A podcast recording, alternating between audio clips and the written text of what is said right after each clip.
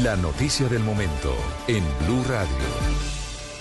Me disculpa, doctor Name, presidente del Senado. Tenemos una noticia del momento en estos momentos porque el presidente Gustavo Petro se acaba de pronunciar sobre la información que entregamos más temprano acerca de la decisión que tomó el secretario de la Cancillería, el secretario general, sobre la licitación de los pasaportes. Dice el presidente Petro, el secretario general de la Cancillería nos ha traicionado. Se firma su insubsistencia inmediata. El contrato es corrupto y aquí está metida la capacidad de la empresa particular en todos los procesos de Thomas Gregg Sons, en la monopolización de todos los datos privados en una sola empresa privada.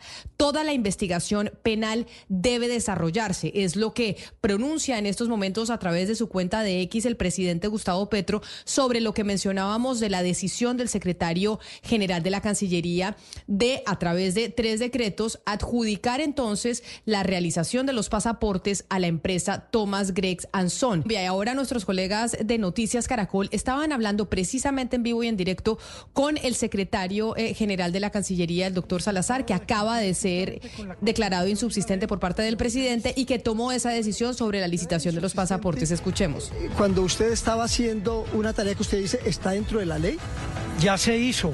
El Ministerio de Relaciones Exteriores queda sin problemas de ninguna clase en ese sentido. Los colombianos tendrán pasaporte y el resultado del proceso mm, de licitación que se desarrolló con todas las garantías y todas las formalidades legales. Bueno, pero usted deja por el piso, eh, el canciller en septiembre, sí, en septiembre del año pasado declara desierta esta eh, licitación y usted dice hoy no, eso es para Thomas Gregg. Era lo que inicialmente estaba previsto. No, son posturas jurídicas diferentes. Se surtió un proceso de licitación que culminó con un eh, informe del comité de evaluación en el cual se habilitó a un proponente y se recomendó adjudicar el contrato. En esa instancia el señor canciller Leiva mm, decretó desierta la licitación.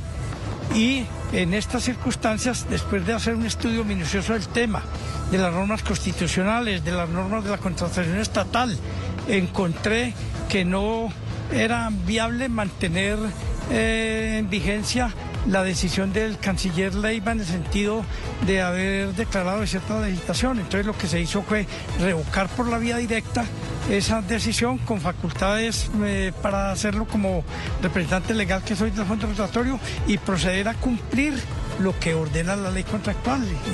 Pero, los colombianos muchos dicen, bueno, pero ¿por qué exactamente le dice eh, con su decisión eh, esto es para Tomás Gregg? ¿Por qué? No, eso no es así. Esta no es una decisión arbitraria ni tampoco unilateral, es el resultado de un proceso de licitación que se adelantó el año pasado a partir del mes de mayo y que él eh, esa firma presentó su propuesta, fue habilitada y calificada con el más alto puntaje. Yo no soy el que tomó esa decisión eh, de de evaluar, eso lo evalúa un comité técnico de profesionales, expertos, eh, abogados, economistas, financieros, es un comité de siete u ocho personas que concluye evaluando las propuestas y recomendando adjudicar. El ordenador del gasto solo se puede apartar de esa recomendación que hace el comité de evaluación mediante un acto motivado y no existía ningún motivo para que yo me apartara. Pero mire, hay muchas dudas. El canciller está en Ginebra. Como subalterno usted tenía la obligación de llamarlo y decirle, ministro, voy a hacer esto, ¿le consultó?